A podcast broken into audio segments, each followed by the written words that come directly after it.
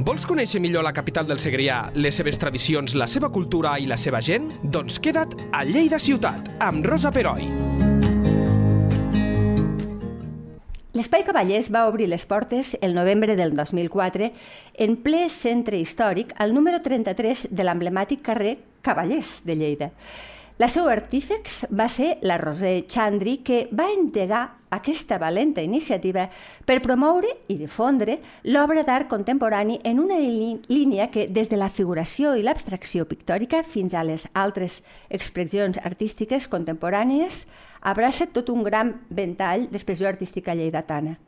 Amb gairebé 19 anys de, de trajectòria, l'Espai Cavallers s'ha convertit en un referent artístic a la nostra ciutat. Per parlar-nos d'aquesta trajectòria del present i sobretot dels plans de futur, tenim amb nosaltres la seva directora, la Roser. Roser, gràcies i benvinguda. Hola, bon dia. Moltes gràcies a tu, Rosa, per, per convidar-me i poder explicar una mica aquest projecte que, que realment és molt personal i, i em fa molta il·lusió. Um, de fet, eh, te n'ha de fer molta perquè vas començar una mica, si em permets l'expressió, picant pedra, eh, en aquella època, en un lloc al carrer Cavallers. Mm, com vas començar? Quin va ser el teu impuls per dedicar-te a aquest món que és tan difícil i és tan bonic, però és el món de l'art?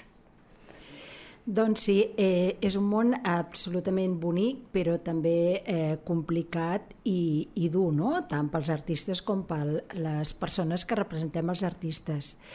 Eh, la idea va sorgir a partir d'un moment en què jo havia acabat la meva formació a art jo des de petitet havia intentat eh, fer creació, però em vaig adonar que aquesta no era la meva via i que jo no, vaja, que no era artista. Que el teu talent anava per un altre costat, per entendre'ns. Exactament. Aleshores va ser quan, eh, també en un moment de ganes de fer un canvi, d'una mm -hmm. petita crisi personal, que jo sí. necessitava com nous estímuls i tal, va ser quan eh, vaig pensar al moment que va sortir l'espai Cavallers, o sigui, l'espai físic sí. a concurs, perquè és un espai municipal, sí. eh, va ser quan em vaig decidir de dir eh, a posar en marxa aquest projecte, que és l'espai Cavallers, o sigui, aquest espai em va seduir, em va seduir al centre històric, perquè penso que art i centre històric van sempre de la mà, uh mhm. -huh. és, és, sol ser els nuclis i l'essència de, de cada ciutat, i aleshores va ser quan vaig dir, vinga, engresquem-nos, sense tindre cap experiència amb la gestió de, de, de l'art, no? I, I bé, també tenia clar que volia que fos amb art contemporani. Sí, i per què? Això era una pregunta que tenia preparada. Per què art contemporani? Doncs bé, eh, jo com a galerista, que ja porto uns anys i que més hi he après molt, haig de dir que al Tant, principi em vaig sí. equivocar moltíssim i, i evidentment ara no repetiria coses, sí que tenia molt clar que, que havia de ser art contemporani, o sigui, eh, una creació que a mi, que a mi m'agradés. O sigui, per mi és molt important representar artistes i obres que a mi m'agradin molt. Um, jo enganyaria els meus clients i els meus visitants si hagués d'explicar artistes o obra que, no, que, no, que a mi no em diguin res, no? I, i tenia claríssim que havia de ser aquesta línia, i dins aquesta línia, evidentment, hi cap eh, pintura, escultura, fotografia, videoart, street També, art, no? Clar, és contemporani, sí, sí. per tant, està obert amb un ventall cada vegada més, més ampli eh, de possibilitats, sí, està clar. Sí. Uh, què ha de transmetre un artista per tindre lloc en la Galeria Cavallers? A tu t'ha d'agradar, això m'ho has deixat clar, però per què t'ha d'agradar? Què ha de transmetre? Eh, doncs bé, Perquè, jo... perdona, però del teu espai ha sortit gent molt potent. Sí. Ja sí, direm sí. després noms. Sí, sí, n'estic molt contenta. Per això t'ho dic. Eh, alguna cosa veus tu en aquella gent que els hi dius, veniu i exposeu? Doncs bé, eh, jo el que tinc molt clar és que els artistes ens han d'explicar coses amb la seva obra, o sigui, ens han d'explicar coses, o sigui, una obra d'art ha de ser bellesa, perquè és molt important la bellesa, però també ens ha de comunicar coses. O sigui, penso que, que l'artista a través de la seva obra ens transmet missatges, ens explica quin és el seu univers, quin és el seu interior. Eh, normalment l'art amb majúscula que dic jo, que hi ha d'haver aquesta habilitat acadèmica, però ha d'anar més enllà de l'habilitat acadèmica, eh, sol ser un reflex de la societat del moment. Per tant, jo penso que l'art és una eina meravellosa per transmetre coses, per explicar coses. I per mi és molt important això, quan els artistes ens expliquen coses i quan l'espectador veu aquella obra, diu, uf, eh, doncs a mi em suggereix això, a mi em suggereix allò. I és curiós no? que, que cada persona hi veu coses diferents, però això és el que vol l'artista també, no? que cadascú Clar. vegi... Interpreti. Exacte. Està molt bé. Ja posats, quins artistes recordes amb especial orgull que han passat per casa teva? I els que passaran, eh? però el que portem per ara, no sé, ja ho sé que te'n deixaràs, però segurament hi haurà algun que, pel que sigui, eh, et fa més il·lus o, o el recordes més vivament que un altre. Eh, doncs mira, jo quasi que et diria que poques vegades he tingut decepcions després d'haver fet una exposició, poques vegades. Eh, normalment, quan proposo una exposició, als artistes eh, els agrada molt treballar eh, l'obra per presentar novetats, d'acord? Aleshores, eh, pel que fa a noms que tu m'has preguntat, doncs Sí. bé, eh, jo, per exemple, m'agrada molt haver començat amb l'Albert com a Estadella, perquè penso que em va Ostres! ajudar a definir la línia artística del que seria la galeria. Val, no? Aleshores, jo aposto molt per, pel talent local, o sigui, pel Això és talent veritat, del territori. sí, sí, sí. Eh, per mi és molt important donar a conèixer i promoure aquest talent. Doncs bé, eh, artistes ja consagrats com en Joaquim Morenya o doncs, com Perico Pastor, que tot i que no viu a Lleida, però sí que està vinculat més, al és territori. una excel·lent persona. Sí, sí, és encantador. Sí. I doncs, també doncs, en Joan Pere Massana, tant. en Gregorio Iglesias, eh, Josep Minguell... El vam tindre aquí fa poc, el Josep. Ah, sí? Sí, Bueno, a amb més, motiu de la Creu de Sant Jordi, no? Sí, sí. sí, sí. Clar, és que parles de primeres espases, però en- potser en aquell moment no ho eren tant, Eh, però... Eh, Pot ser que en aquell moment no ho eren tant, però que sí que ells també han anat avançant Clar. Més enllà de Lleida, que això penso que també és l'important, no? Sí, que no sí, es sí, quedin sí. amb, amb Lleida, sinó que caminin de valent cap a fora. I tots aquests artistes ho estan fent, perquè també és important que hi hagi un compromís amb l'art per part de l'artista. O sigui, a mi m'ha vingut gent a la galeria que, que ha fet una exposició o ha fet un projecte o ha fet un curs i, i s'autodiuen artistes. No? Llavors, jo penso que també amb el món de l'art hi ha d'haver un compromís de, continu de continuïtat, d'investigació, de recerca. Eh, I en aquest sentit, doncs, també voldria parlar de la Sònia Lins, que de fet Sí, va la començar Sònia, a que casa també és meva. encantadora, sí. Sí, sí, va Clar, començar a Espai Cavallers. És, és que és de Lleida al món, eh? Gent que tothom Sí, sí. que m'estàs explicant és de Lleida al Sí, món. sí. Per tant, és una aposta que tu fas de la teva ciutat. Exacte, exactament. És, eh, la gairebé Li- és com una declaració d'amor a la ciutat, perquè apostes per un talent local que costa, costa de trobar, però quan sí, ho trobes... realment, realment és així, no?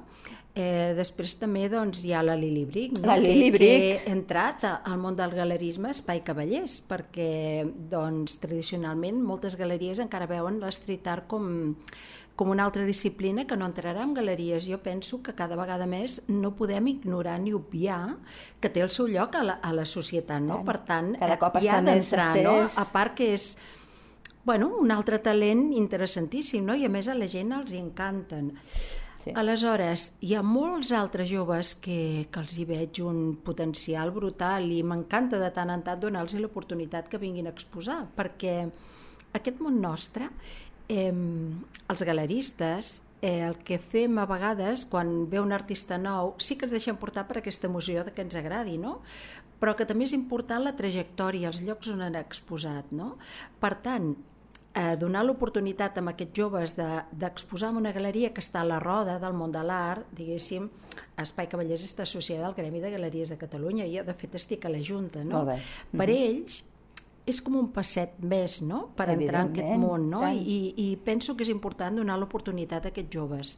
És una, és una empenta que tu els hi proporciones Exacte. molt, que segurament els Exacte. hi haurà, a molts d'ells, per no dir la, la, tots els haurà ajudat molt, no? Vull pensar això. Exacte. No, no, és que segur que és així, segur que és així.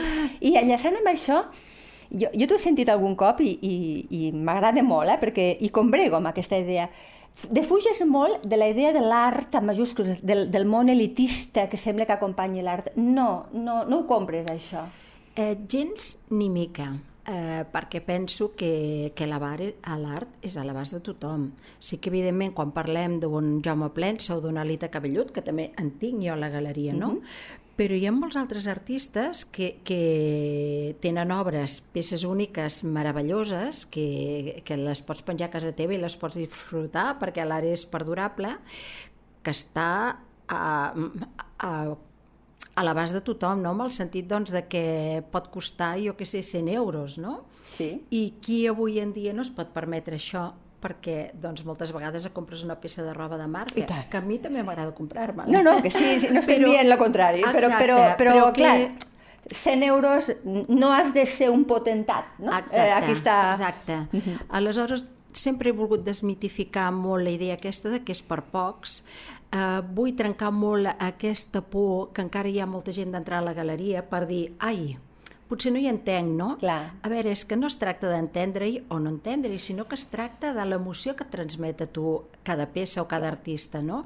Es tracta d'emocions, de percepcions.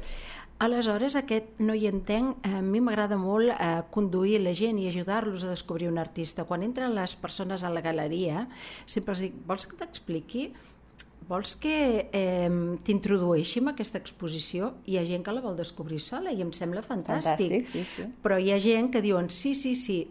I el que més m'agrada és que quan han marxat de diuen ostres, m'ho estic mirant amb uns altres ulls, Clar. tornaré. Aquest ah, tornaré, aquest tornaré deu ser... és... m'encanta.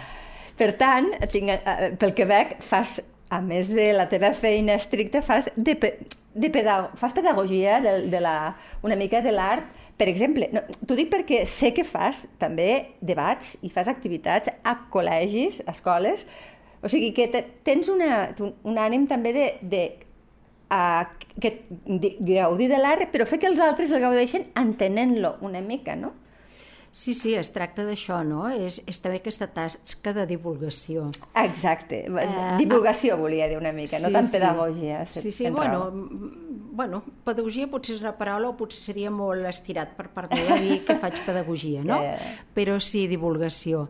I, de fet, eh, m'encanta molt eh, rebre escoles Te volia Fins preguntar, tot, perquè ha de ser gratificant completament. Em venen nens, o sigui, escoles amb nens petits, però també centres de secundària, no? Uh mhm. -huh. Aleshores, fins i tot hi ha algun centre a Lleida que ja fa 3 o 4 anys que quan fa la seva setmana cultural ja posen el seu programa Espai Cavallers. Oh, I, I al llarg del matí em poden passar com a tres classes diferents durant tota la setmana perquè m'agrada molt eh, preguntar-los coses, els explico, i és que la mirada dels joves i els nens és que em sedueix perquè realment encara no està contaminada i saben veure l'essència totalment de l'artista. O sigui, ells veuen coses que, que molts adults eh, no veiem, no? I, i m'incloc. I mm, m'encanta, em sorprèn. I a part penso que és la base perquè aquests nanos entrin a, al món de la cultura i de l'art, que és sí. que, vaja, penso que és importantíssim, i a part que és el reflex d'una ciutat, també. És evident, sí, sí. Um, també tinc entès que quan s'ha de fer una venda, eh, si, si el client ho demana, les assessores, per exemple, no? vinc jo a la teva galeria, m'agrada molt un quadre, però, ostres, penso jo, com a, com a compradora, i però on lo poso, però com ho faig perquè llueixi. Eh, tu també fas aquesta funció una mica personalitzada, explica-m'ho, perquè això no ho fan tots els galeristes, està clar.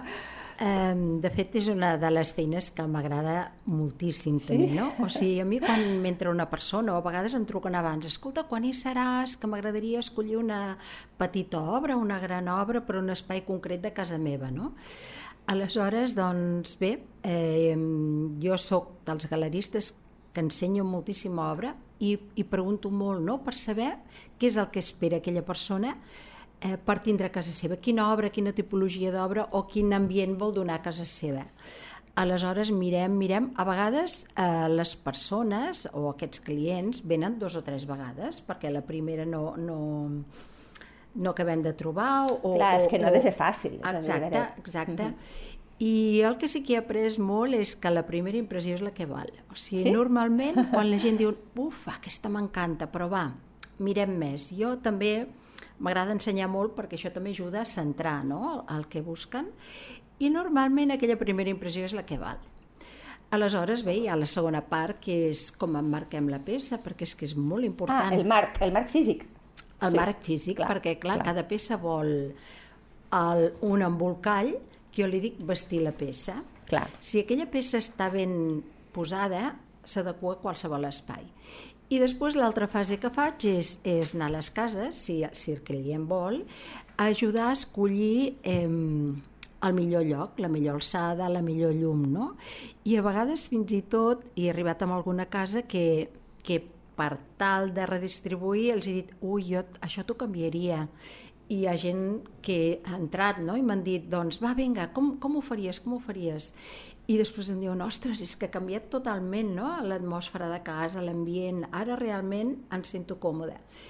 I m'agrada molt fer aquesta feina perquè penso que una peça posada en un lloc o posada en un altre canvia totalment o, o llu Sí, llueix totalment diferent. Això ho veiem inclús als museus, etc. És a dir, que sí, sí, canvia molt.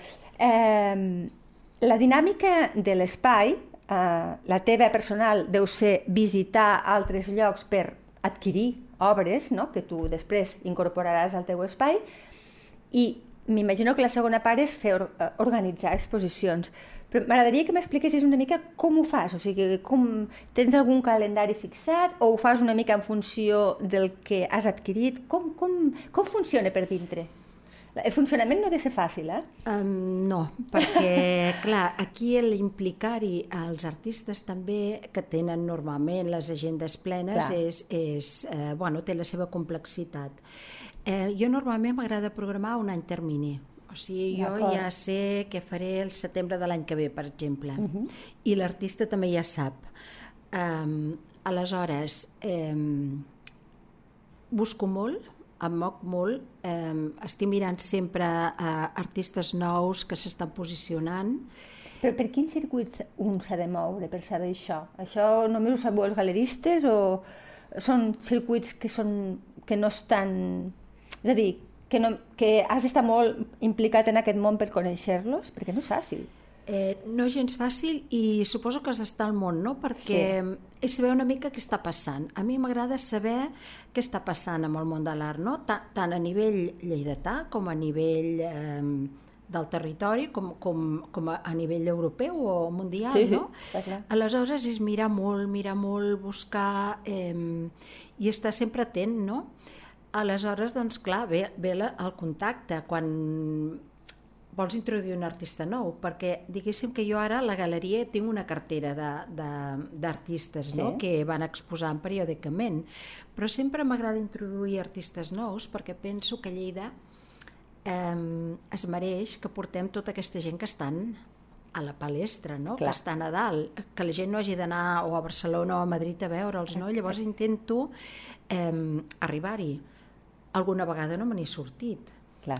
eh, però sempre llavors doncs bé, una vegada seleccionat o dir un artista que em fa aquell coquet que dic ai, ai, aquest m'agradaria molt doncs aleshores és contactar-hi no? I, i conèixer-nos perquè evidentment, clar, pensa que els artistes quan creen a la seva obra hi ha molt de la seva ànima i n'estan gelosos i és que és normal i Clar. ha de ser així aleshores, doncs clar, ens coneixem comencem a parlar i, i bé, I normalment hi ha bona connexió? Sí, sí, sí.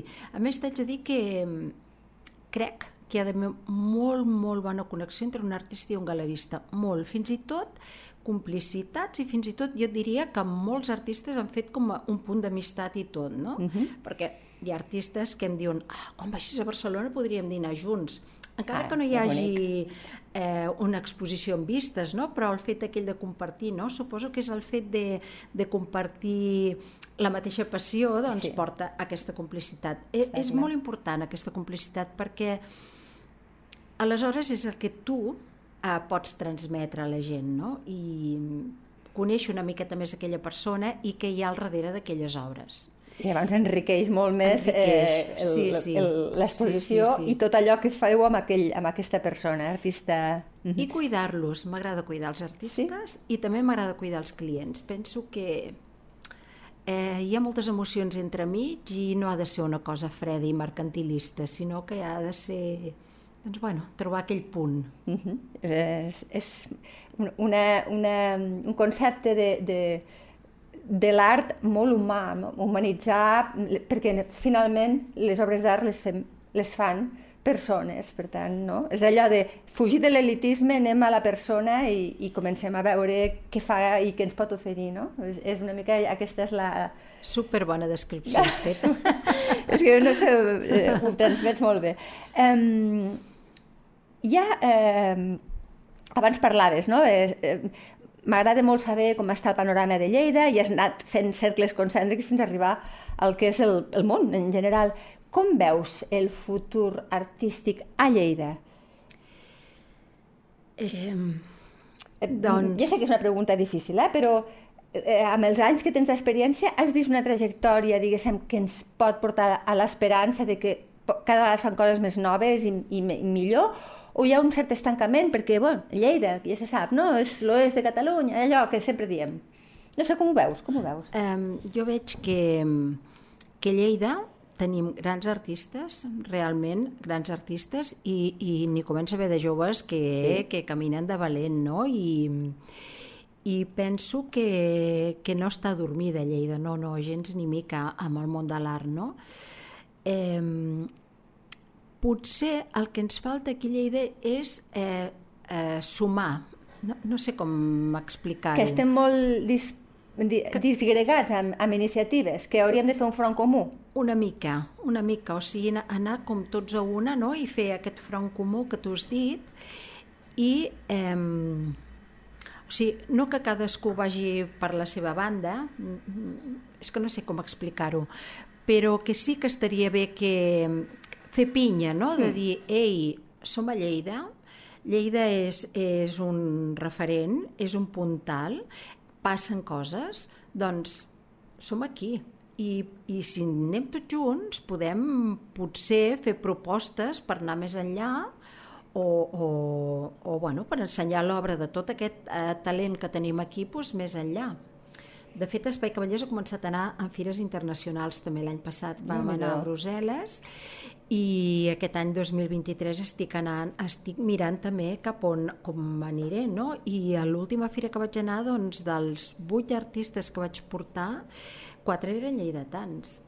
Amb la qual cosa, doncs, bé, és dir, aquests artistes que potser eh, sí que han fet el salt més enllà de Lleida, però potser no han fet el salt cap a Europa, no? Exacte, Aleshores, mm, veure els inputs de la gent d'un altre públic que, per exemple, no, no sap el nom que hi ha al darrere, sinó que es deixa portar només per l'obra, o sigui, la mhm. visualització de l'obra i, les, i, i, i el que li transmet, sense aquell nom a darrere, no?